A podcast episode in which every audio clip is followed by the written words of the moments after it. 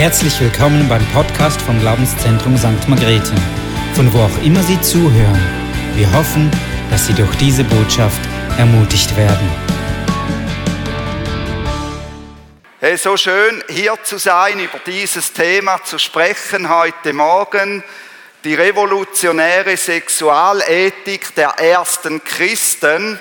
Und es wird eine geballte Ladung kommen. Und ich wünsche euch, dass ihr konzentriert bleiben könnt und dass der Heilige Geist wirkt an euren Herzen und einfach Dinge aufzeigen kann. Und ich bin so froh, dass wir als Christen auf die Schöpfungsgeschichte und auf Jesus Christus zurückgreifen können, wenn es um die Werte der Sexualethik geht. Gott hat sich etwas gedacht, als er Mann und Frau erschuf. Und er hat die Sexualität, wie wir es letztes Mal bei Patrick gesehen haben, in den geschützten Rahmen einer Ehe zwischen einem Mann und einer Frau gestellt. In der letzten Predigt haben wir einige Überzeugungen im Bereich der Sexualität kennengelernt, die wir in der Gesellschaft finden, die unsere Gesellschaft antreiben. Und einige Dinge sind gut, aber viele Dinge, die die Gesellschaft antreiben in diesem Thema, sind auch nicht gut. Viele sehen diese Entwicklung, die abgeht in der Gesellschaft, als Revolution und unterstützen und fördern sie. Das Grundproblem dieser Revolution liegt darin, dass es eine Revolution ohne Jesus Christus ist. Und heute wollen wir gemeinsam betrachten, wie eine sexuelle Revolution mit Jesus Christus aussieht. Und mit Revolution verstehe ich nicht, dass wir jetzt auf die Straße gehen und demonstrieren oder Banner hochhalten, denn die ersten Christen haben eine Revolution ausgelöst, indem sie einen Unterschied gelebt haben, indem sie verändert wurden von Jesus Christus. Am besten gehen wir dafür zurück zu den ersten Christen, die mit ihrem Leben und Denken eben eine Revolution ausgelöst haben. Sie lebten nach dem Grundsatz, welcher für die Christen gilt und welchen wir in Römer 12, 2 finden. Da heißt es, richtet euch nicht länger nach den Maßstäben dieser Welt. Orientiert euch nicht am Zeitgeist dieser Welt, auch nicht in der Sexualität, sondern lernt in einer neuen Weise zu denken. Das ist etwas, das wir lernen müssen, wo wir umdenken müssen, damit ihr verändert werdet damit wir Veränderung erfahren, die tief ins Herz geht, in die tiefsten Schichten des Menschen. Und wenn wir verändert sind, wir beurteilen können, ob etwas Gottes Wille ist, ob es gut ist, ob Gott Freude daran hat und ob es vollkommen ist. Die ersten Christen, die sind in einem heidnischen Umfeld gewesen, sind aus diesem heidnischen Umfeld herausgekommen und sie haben ihr Denken an einem völlig neuen Orientierungspunkt ausgerichtet. Am Alten Testament, an Jesus Christus, an dem, was Paulus ihnen gesagt hat, an dem, was Petrus ihnen gesagt hat. Das waren ihre Orientierungspunkte.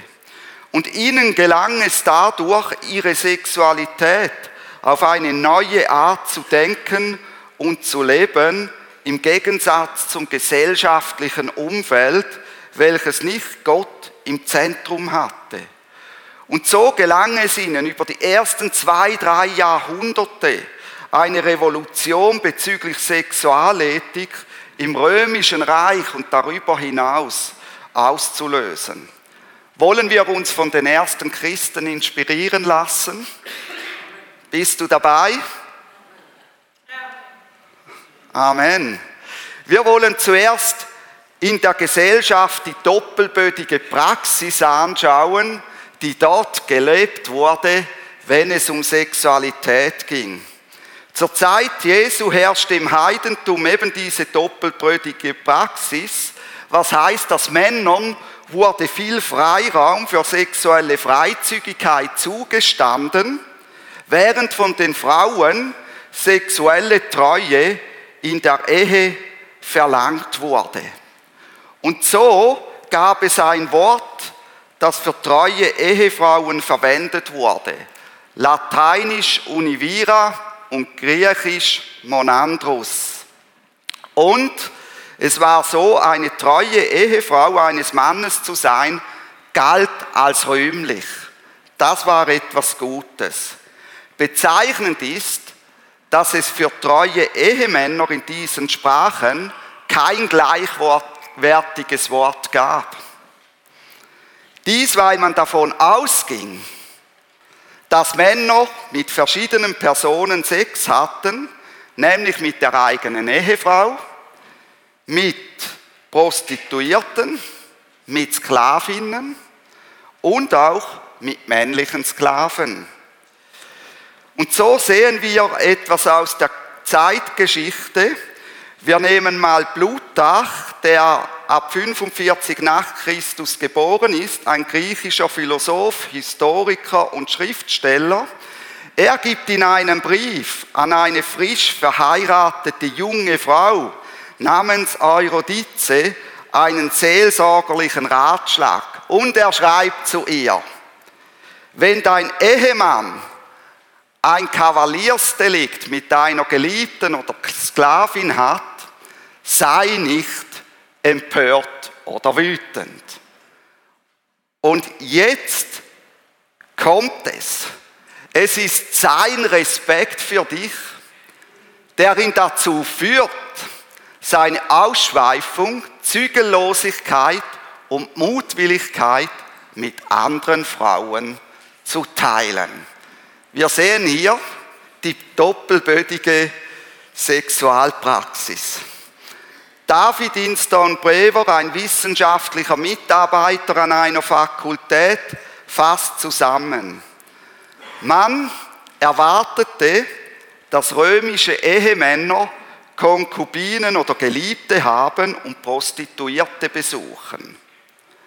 Nach einer Mahlzeit war es üblich, dass der Gastgeber diese Dienste anbietet. Ehefrauen, die sich darüber beklagten, wurden als wählerisch oder störend gesehen. Das war die Zeit. Und diese doppelbödige Praxis, die kommt natürlich aus einem doppelbödigen Denken in der Gesellschaft heraus, nämlich, dass man ein doppelbödiges Denken äh, über das Verhältnis, über den Wert von Mann und Frau hatte. Und der große Philosoph und Politiker auch, Aristoteles, der bis der 384 vor Christus geboren ist, schreibt dazu, der Mann ist naturgemäß der Frau überlegen. Der eine herrscht, der andere wird beherrscht. Dieses Prinzip gilt notwendigerweise in der ganzen Menschheit. Liebe Frauen, wie geht's euch, wenn ihr das so hört? Und sein Ziehvater Platon, der 347 vor Christus gestorben ist, hat dieses Denken vorgespurt. Denn er meint, von den Männern, die in die Welt kamen, kann man mit Vernunft davon ausgehen, dass die Feigen oder Ungerechten in das Wesen von Frauen verwandelt wurden, in der zweiten Generation. Liebe Frauen, wenn das stimmt, was seid ihr dann? Feige und ungerechte Männer.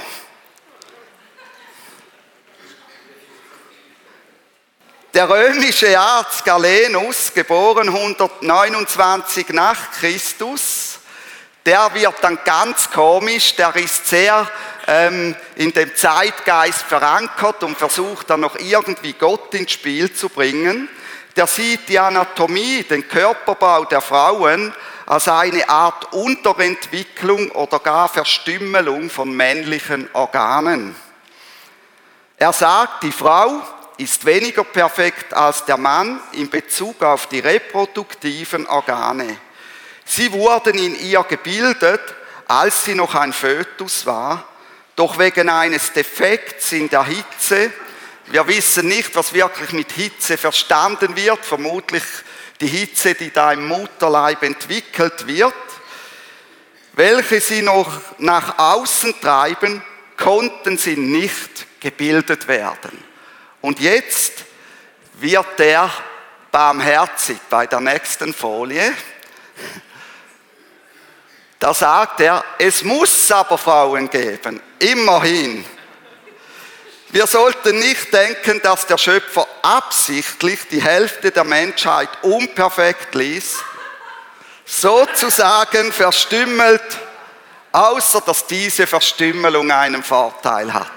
Hey, wir können lachen, aber wachse du in einer solchen Gesellschaft mal auf. Das ist schlimm, das ist tragisch. Und dieses doppelbödige Denken steht hinter der damaligen Praxis und den Vorstellungen, dass A, ein Mann in ausschweifender männlicher Promiskuität, also mit wechselnden Sexualpartnern leben darf und dass B, eine Frau in ehelicher Treue leben sollte, wenn sie als rühmlich gelten will. Und jetzt kommen wir zu dem Schönen, nämlich das gleichwertige Denken der Christen. Und mit diesem Hintergrund können wir auch verstehen, weshalb christliche Sexualethik nichts weniger als ein Befreiungsschlag für die Menschen der damaligen Zeit war. Und auch heute übrigens. Stell dir die Gemeinde in Korinth vor. Hier versammeln sich Menschen, die aus diesem Hintergrund, aus diesem Heidentum kommen. Sie haben zu Jesus gefunden, aber sie haben immer noch diese Sexualethik im Kopf. Männer und Frauen sitzen im Gottesdienst. Ehepaare, die das leben. Hausherren, die das leben. Und ein Brief vom Apostel Paulus wird vorgelesen. Und zuerst hören die Teilnehmer im Gottesdienst Folgendes. 1. Korinther 7,4a. Nicht die Frau verfügt über ihren Körper, sondern der Mann. Hey, bis hier hören die Frauen, was sie aus der Gesellschaft kennen. Der Mann darf über meinen Körper verfügen, der Hausherr darf über die Körper verfügen. Ich habe hier nichts zu sagen. Und die Frauen denken schon, dann ist es halt so. Und die Männer schauen ihre Frauen von der Seite an und denken, hörst du? Der Apostel Paulus sagt es auch. Toll, wir können so weitermachen. Aber jetzt geht es weiter und sie hören den Rest des Satzes. Und ebenso verfügt nicht der Mann über seinen Körper, sondern die Frau. Hey, Revolution! Nun haben wir perplexe Männer hier in der Runde und sagen, was? Der Körper von mir gehört meiner Frau? Wie soll das gehen? Das ist doch nicht zeitgemäß. Kann das wirklich sein? Und die Männer schauen sich gegenseitig an und sagen, was? Unsere Körper gehören unseren Frauen? Um Himmels willen? Und das, liebe Gemeinde, ist für die damalige Zeit eine Revolution, denn es geht zutiefst gegen die damalige Kultur. Und keiner im Heidentum hat jemals nur schon im Ansatz so etwas vorgeschlagen. Hier wird für die Männer dasselbe gesagt wie für die Frauen. Keine doppelbödige Sicht von Mann und Frau, sondern echte, wirkliche Gleichwertigkeit. Es geht hier um Hingabe an den anderen. Eigentlich wird den Männern gesagt, auch ihr müsst euch an eure Frauen hingeben mit eurem Körper.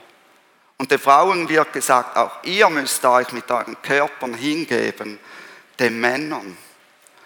Das hat natürlich Auswirkungen darauf, wie Sexualität gelebt werden soll, so wie wir es einen Satz später in 1. Korinther 7,5 sehen. Da heißt es, entzieht euch einander nicht, es sei denn in gegenseitigem Einverständnis für eine bestimmte Zeit. Aufgepasst, diese Bibelstelle kann nicht benutzt werden, um vom Ehepartner Sexualität einzufordern. Ich habe diese Bibelstelle schon oft gehört. Ja, du darfst mich, dich mir nicht entziehen. Hier geht es um etwas ganz anderes.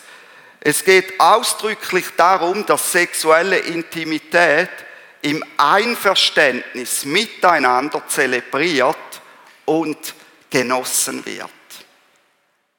Im Einverständnis. Insbesondere muss die Liebe des Mannes so sein, wie die Liebe Jesu zu seiner Gemeinde, wo es in Epheser 5, 25 heißt, ihr Männer liebt eure Frauen, so wie Christus die Gemeinde geliebt und sein Leben für sie hingegeben hat. Also, die Liebe des Mannes muss in Hingabe an die Ehefrau und auch ihre Bedürfnisse sein. Aus der Gleichwertigkeit von Mann und Frau ergibt sich logischerweise die Einvernehmlichkeit in der Sexualität. Und das ist eine wichtige Errungenschaft, dass nicht mehr einseitig entschieden werden kann, dass ich Sex will, sondern dass das in gegenseitigem Einverständnis geschehen soll. Wir sehen hier eine sexuelle Revolution im vollen Gange, die sogar dazu führt, dass Christen neue Wortschöpfungen schaffen. Und wir lesen in 1. Timotheus 3,2, wie jemand sein muss, der einer Gemeinde dienen oder vorstehen will. Da heißt es, der Aufseher nun muss untadelig sein, Mann einer Frau, das ist revolutionär, nüchtern, besonnen, anständig, gastfrei, lehrfähig. Also für das, wofür die griechische Sprache aus ideologischen Gründen nicht einmal ein Wort hat, finden die Christen Worte. Warum? Weil sie vom Mann dieselbe eheliche Treue verlangen, wie sie von der Frau verlangt ist. Vorbilder in der Gemeinde sollen treuer Mann einer Frau sein. Die Christen haben also ein anderes Welt- und Menschenbild hineingebracht. Die Frage ist, warum konnten die Christen so anders denken als ihre heidnischen Zeitgenossen? Sie haben ihr Denken, wie wir es in Römer 12.2 gesehen haben, nicht an den Maßstäben der, des Zeitgeistes ausgerichtet, sondern an der Gesamtsicht der Bibel. Die Bibel hat ein bestimmtes Verständnis davon, was die Welt ist, wer Gott ist und was der Mensch ist. Und darin sind sowohl Mann als auch Frau im Bilde Gottes geschaffen, wie wir in 1. Mose 1, 27 lesen, dass Gott sie als Ebenbild geschaffen hat. Deshalb besitzen Männer und Frauen dieselbe Menschenwürde und sind deswegen auch absolut gleichwertig. Und das wird heute ja auch in der Gesellschaft betont. Und das ist nicht schlecht, aber es ist eine christliche Errungenschaft, die es so vorher nicht gab. Die heidnische Sicht als Mann und Frau ist in diesem Punkt ganz anders weshalb Heidentum Sexualität nicht so denken kann wie das Christentum. Der Historiker Tom Holland fasst es gut zusammen. Dass jeder Mensch dieselbe Würde besaß, war nicht einmal ansatzweise selbstverständlich, Ein Römer hätte darüber nur lachen können. Die Ursprünge dieses Prinzips finden sich weder, wie Nietzsche verrechtlich festgestellt hatte, in der französischen Revolution, noch in der Unabhängigkeitserklärung und auch nicht in der Aufklärung, sondern in der Bibel. In der Bibel. Die Auswirkungen auf einem biblisch gegründeten Verständnis sind revolutionär. Nicht mehr der Stärkere oder der Mächtigere, nicht mehr der Hausherr bestimmt, was geschieht mit den Körpern. Und hier ein Zitat aus einer Zusammenfassung, in dem das Christentum die Verbindung von Sex und sozialer Ordnung aufbrach, also dass nicht mehr der Mächtigere bestimmt, schützte es die Schwachen vor Ausbeutung. Kein Mann konnte Sex von einer Frau verlangen, ohne seine Unabhängigkeit aufzugeben und sein ganzes Leben an sie zu binden. Kein Mann konnte Sex von seinen Dienern verlangen. Die Schwachen, Frauen, Sklaven und Kinder wurden geschützt durch die beharrliche Forderung, dass Sex nur in der Sicherheit des Bundes der Ehe stattfinden durfte. Das Evangelium vom Reich Gottes ist nicht nur gute Nachricht für das Jenseits, dass du ewiges Leben hast, sondern ist auch gute Nachricht für das Schlafzimmer. Amen. Die sexuelle Revolution der ersten Christen würdigt die Sexualität der Frau und führt dazu, dass missbräuchliche sexuelle Übergriffe an Frauen, Sklaven, Sklavinnen, Prostituierten und Kindern unterbunden wurden. Das Christentum in seiner ursprünglichen Form war sowohl attraktiv als auch gegenkulturell und in der Gesellschaft konfrontierend. So sollte das Christentum auch heute sein. Aber dies nicht einfach nur als Reaktion auf gesellschaftliche Entwicklungen, sondern weil wir wissen, wohin wir schauen und woran wir uns orientieren, nämlich an der Weltsicht und dem Menschenbild, das uns die Bibel zeigt, das Jesus Christus uns vorgelebt hat. Wie ging die Geschichte weiter? Wie sieht die Geschichte heute aus? Einige denken jetzt vielleicht, Einvernehmlichkeit ist ein wichtiger Wert, der aber genutzt wird, um Sexualpraktiken zu begründen, die in der Bibel nicht gut geheißen werden. Und ihr habt natürlich recht, das ist so. Ich nehme ein Beispiel eines Schweizer Theologen und Blogger, der folgende Antwort auf einen Kommentar schrieb. Er schreibt hier, lieber Roland, herzlichen Dank mit Polyamorie, damit ist gemeint, ein Mann oder eine Frau pflegt äh, mehrere verbindliche Liebesbeziehungen und alle wissen das und sind damit einverstanden. Selbstbefriedigung und allen einvernehmlichen Sexualpraktiken unter erwachsenen Menschen habe ich gar kein Problem. Wenn Einvernehmlichkeit, und das ist das, was heute geschieht, unter Erwachsenen das oberste Kriterium ist, dann ist jede ausgelebte Sexualität tolerierbar. Und das schwappt sogar in die Theologie hinein. Und was passiert hier? Einvernehmlichkeit ist eben eine kulturelle Innovation des Christentums, die heute tief in unsere Kultur eingebettet ist. Und zum Glück ist das so und daran wollen wir unbedingt festhalten.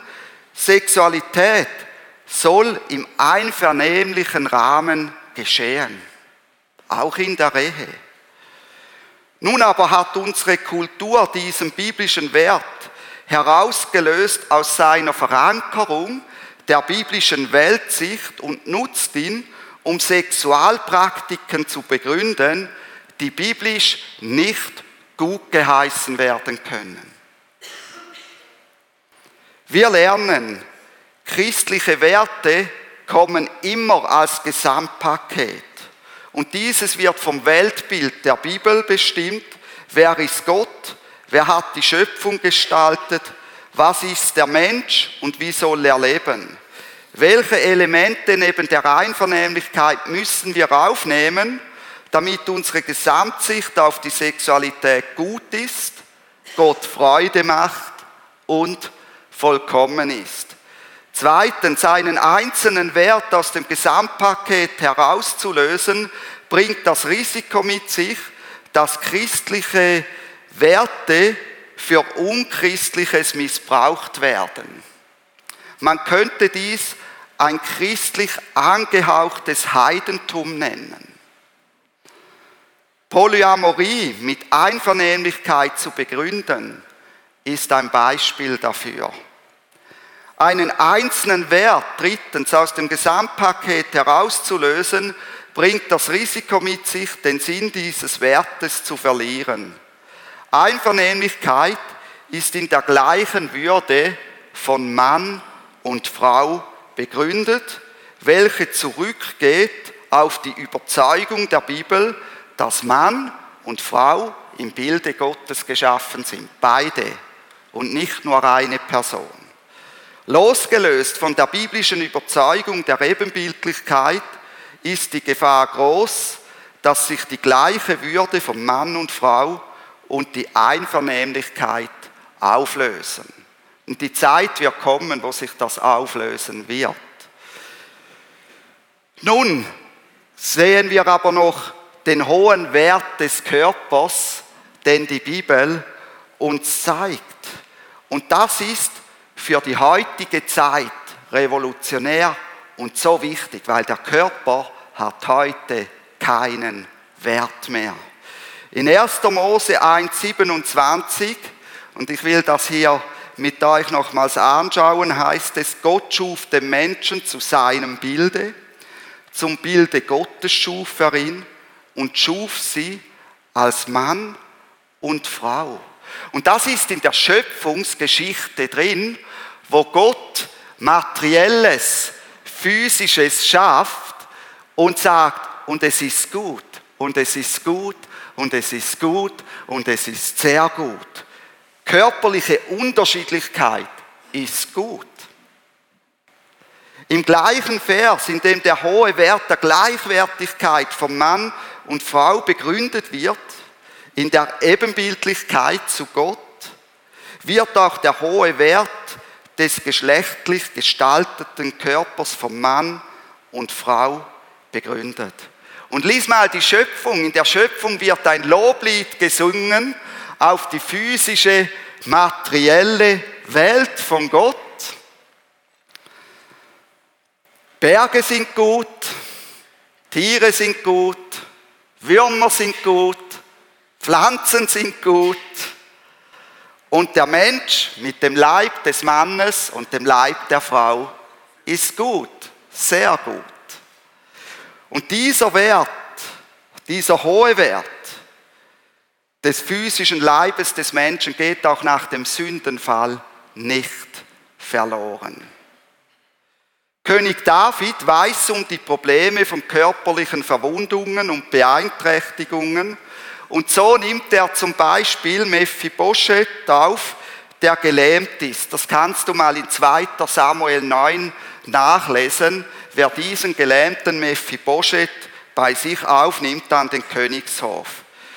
Doch das Vorhandensein solcher Probleme und Nöte im Körper dämmen seine Sicht des hohen Wertes des Leibes nicht. Und so sagt er im Psalm 139, 13 bis 14, Du Gott bist es ja auch, der meinen Körper und meine Seele erschaffen hat. Kunstvoll hast du mich gebildet im Leib meiner Mutter. Ich danke dir dafür, dass ich so wunderbar erschaffen bin. Es erfüllt mich mit Ehrfurcht. Hey, vielleicht ist mein Körper nicht so, wie ich ihn haben will, wie ich mir das vorstelle, aber Gott wusste, was er tat, als er mir meinen Körper gab. Er wusste es. Und diese Aussage ist heikel und kann leicht missverstanden werden. Was ist, wenn mein Körper Einschränkungen hat? Oder was ist, wenn meine Seele das Gefühl hat, im falschen Körper zu sein? Zum Beispiel bei einer Geschlechtsdysphorie, das heißt bei einer Unzufriedenheit mit dem eigenen Geschlecht. Kann ich dieses Loblied dann immer noch mitsingen? und Gott Danke sagen, dass er mich mit meinem Körper einzigartig und wunderbar gemacht hat. David macht uns Mut, Gott zu danken und zu loben für unseren Leib, für unseren Körper, den wir haben, ohne dabei aber die Unvollkommenheit auszublenden. Die Bedeutung und der Wert des menschlichen Körpers ist derart konkret und hoch, dass eine Behinderung oder eben eine Unzufriedenheit mit dem eigenen Geschlecht nicht zu einer umfassend negativen Aussage über den Körper führen kann. Unser Leib hat auch dann und besonders dann großen Wert und eine immense Bedeutung. Wir sehen, dass selbst der Sündenfall in der Bibel zu keiner negativen Wertung unseres Leibes führt. Die Bibel blendet das Betroffensein des Leibes vom Sündenfall nicht aus. Sie sagt, jawohl, der Leib, das Materielle, ist dem Sündenfall unterworfen.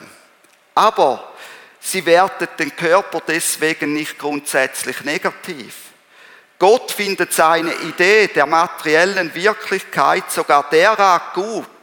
Und das haben wir an Weihnachten gefeiert, dass er durch Jesus Mensch geworden ist, dass er durch Jesus Körper geworden ist und in diese Welt gekommen ist.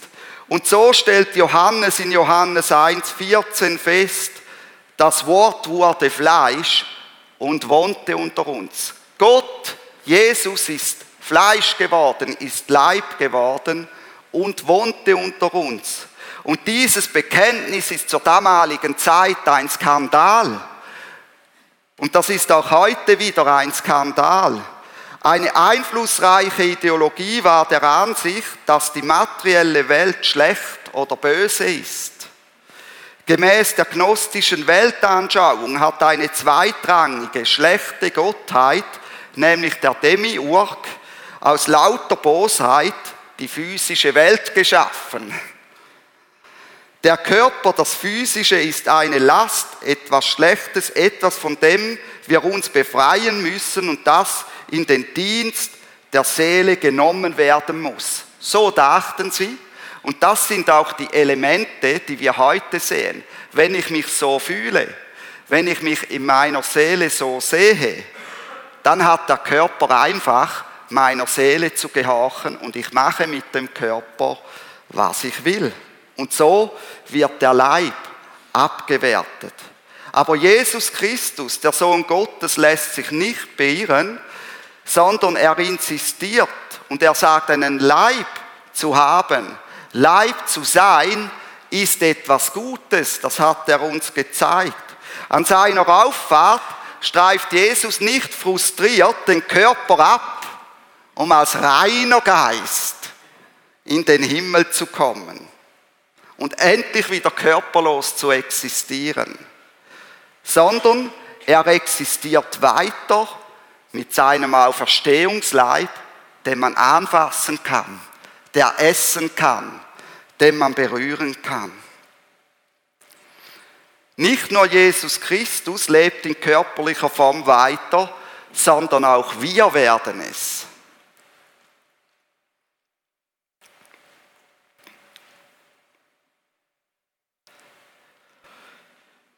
Die biblische Sicht der Zukunft zeichnet uns, die Gläubigen, mit einem Auferstehungskörper. Halleluja.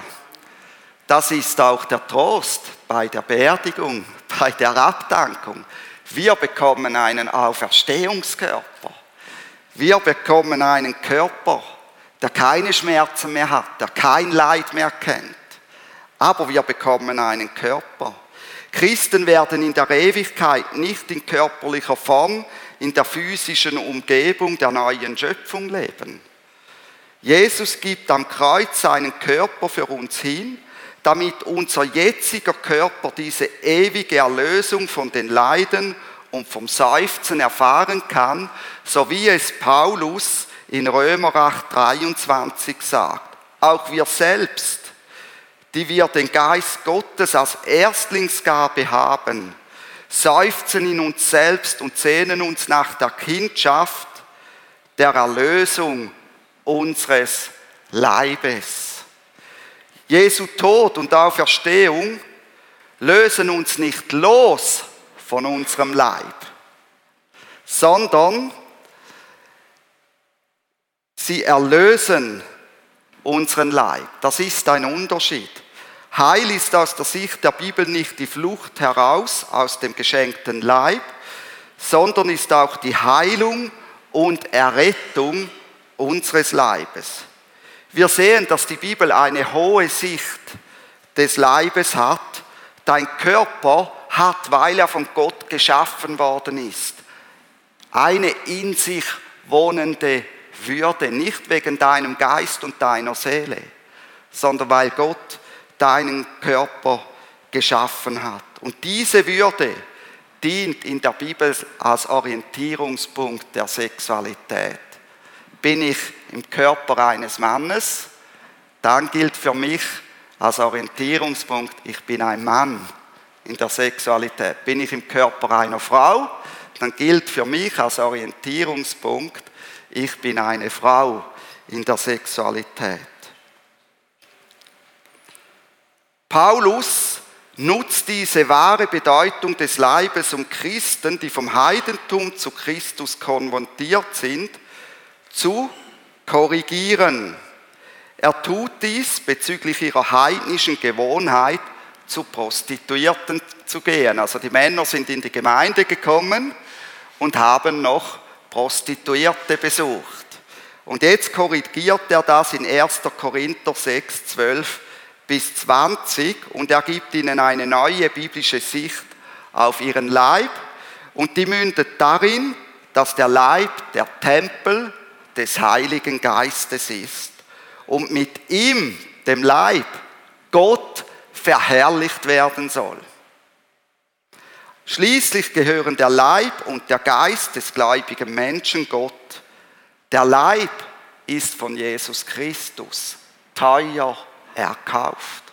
Nicht nur der Geist und die Seele, der Leib ist von Jesus Christus teuer erkauft. Und diese neue Logik des Körpers soll beim Verhalten dieser gläubigen Männer zu einer nachhaltigen Veränderung führen. Paulus ernutzt die spezifisch biblische Sicht auf den Leib, die ins Gesamtpaket der Bibel eingebettet ist.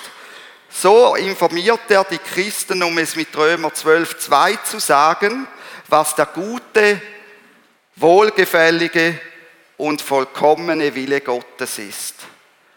Die biblische Sicht über den Körper gibt wichtige Antworten in der Frage der Sexualität heute. Sie hat das Potenzial, eine neue Revolution auszulösen, weil hier nicht nur die Würde von Mann und Frau, sondern auch die Würde ihrer physischen Körper wieder in den Vordergrund tritt. Die Folgen für Fragen rund um Transsexualität, Homosexualität und weitere Themen sind aus dieser Sicht enorm. Die ersten Christen haben nichts weniger als eine sexuelle Revolution vom Zaun gerissen. Nicht indem sie auf die Straße gegangen sind, nicht indem sie Banner hochgehalten haben, nicht indem sie gegen die Regierung protestiert haben, sondern indem Jesus Christus ihr Leben verändern durfte und indem sie einen Unterschied gelebt haben.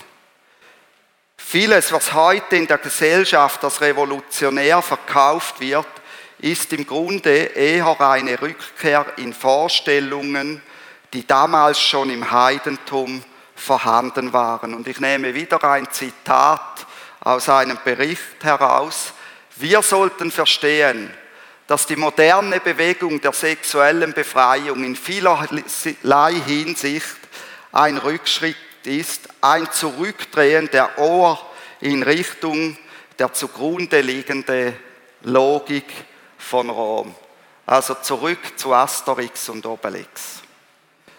Die moderne Kultur hat die Verbindung zwischen Sex und Gott aufgelöst und den Sex wieder mit der sozialen Ordnung verknüpft.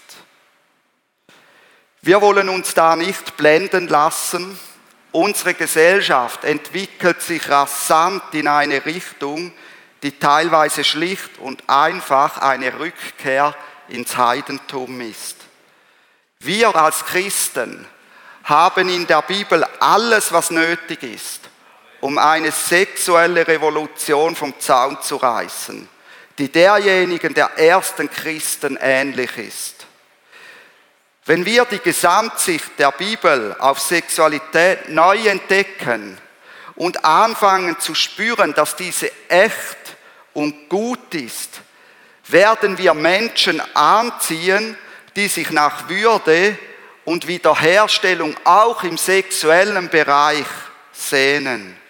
Wenn wir die revolutionäre Sexualethik der ersten Christen mit Freude im Alltag ausleben, dass wir Freude haben an unserem Ehepartner, dass wir einvernehmlich sind mit unserem Ehepartner, dass wir den Körper unseres Ehepartners schätzen. Und diese Ethik verkünden, werden sich die Gemeinden zu Orten der Zuflucht entwickeln. Menschen werden bei uns eine bei weitem bessere Option finden als die gesellschaftlich verfügbaren Alternativen.